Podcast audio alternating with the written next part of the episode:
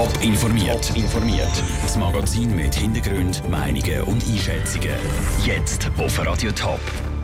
Wie die Verantwortlichen die neue Tramverbindung über die Hartbrücke Zürich feiern und wie es nach einem grossen Datenklau um die Schweizer Cybersicherheit steht.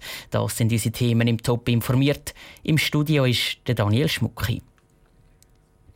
Nach zweieinhalb Jahren Bauzeit ist es soweit. Die Tramverbindung Hartbruck in der Stadt Zürich ist offiziell eröffnet. Für die grosse Eröffnung haben Stadt und Kanton eine Feier organisiert. Mit dabei ist auch unsere Reporterin Andrea Nützli. Andrea, wie war Feier? Haben die Verantwortlichen mit den grossen Kehlen angerührt? Und zuerst muss man mal sagen, das Wetter spielt hier überhaupt nicht mit. Es regnet und stürmt fast. Angekommen bin beim Hartplatz, hat die Harmoniemusik von der VBZ gespielt. Es steht da ein grosses Zelt.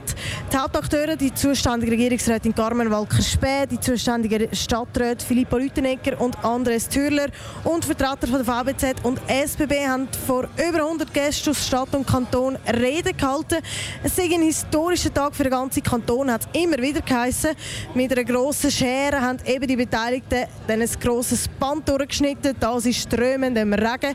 Und dann ist es aufgegangen zu der Jungfernfahrt auf der neuen Linie über die Hartbrücke. Bis die neue Tramverbindung über die Hartbrücke gebaut war, ist es etwa zweieinhalb Jahre gegangen. Was soll denn mit dieser Linie genau besser werden? Die verlängerte Tramlinie 8 bedient neu ab Hartplatz über die Hartbrücke den Bahnhof. Weiter geht es am Esterwies Platz vorbei bis zu der Haltestelle Hartturm. Kostet hat das Ganze 130 Millionen Franken. Der Grund für die neue Linie ist wirklich, dass der HB aus allen Nähten platzt und die Bevölkerung halt einfach wächst. Der Bahnhof Hartbrück ist der fünftgrößte Bahnhof im Kanton und darum hat die besser erschlossen werden. Vielleicht noch ein paar Zahlen zum Bau. Für die neue Strecke sind 4,7 Kilometer Tramschienen verbaut worden. Über 1'500 Tonnen Stahl sind dafür gebraucht worden. Danke Andrea Nützli von der Hartbruck Zürich. Mehr Informationen und einen Stimmungsbericht von der Eröffnung der neuen Tramlinie gibt es dann am Abend im Top informiert. 70.000 Schweizer Nutzerdaten und Passwörter geklaut und im Internet veröffentlicht. Obwohl das schon vor Jahren passiert ist, ist der Fall erst kürzlich publik geworden. Weil das die zuständige Stelle vom Bund Melanie nicht gemerkt hat, hat sie ziemlich Kritik müssen einstecken, wie es um die Cybersicherheit in der Schweiz steht und wer die Verantwortung für den aktuellen Fall trägt, im Beitrag von Sarah Frattaroli. Hacker klauen massenhaft Daten und erpressen die betroffenen Unternehmen damit um Geld. Neun von zehn Schweizer Firmen sind letztes Jahr Opfer von solchen Angriffen geworden. Die Privaten, die so ihre Passwörter und Zugangsdaten verlieren, die sind häufig nur Kollateralschaden. Ein Haufen KMU wiegen sich immer noch in falscher Sicherheit, sagt Matthias Bossart, Cybersicherheitsexperte beim Unternehmensberater KPMG. Dabei haben sie eine Sorgfaltspflicht, um sich selber und vor allem auch die Daten von ihren Kunden und Partnern schützen.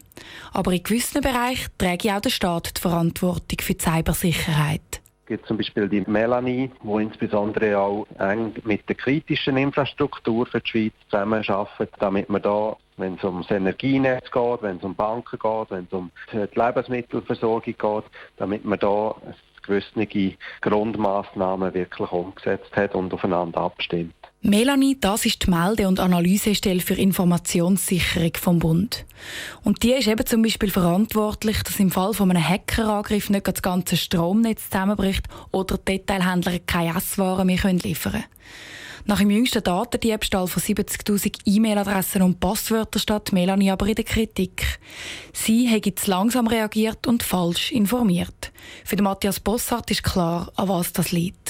Melanie ist personell nicht überdotiert, wenn man schaut, wie groß das Cyberproblematik ist. Aber Melanie macht einen wichtigen und guten Job im Rahmen von dem Mandat, das sie haben und von den Möglichkeiten, die sie haben. Darum hat das Parlament auch gerade gestern entschieden, dass der Bund ein neues Kompetenzzentrum für Cybersicherheit aufbauen soll. Das Kompetenzzentrum soll dann die Schweizer Infrastruktur, aber auch die Schweizer Unternehmen und die Privaten besser vor Cyberangriffen schützen. Der Beitrag von Sarah Frattaroli. Tipps, um seine Daten und Passwörter zu schützen im Internet, gibt es auf unserer Homepage toponline.ch. Top informiert, auch als Podcast. Mehr Informationen gibt es auf toponline.ch.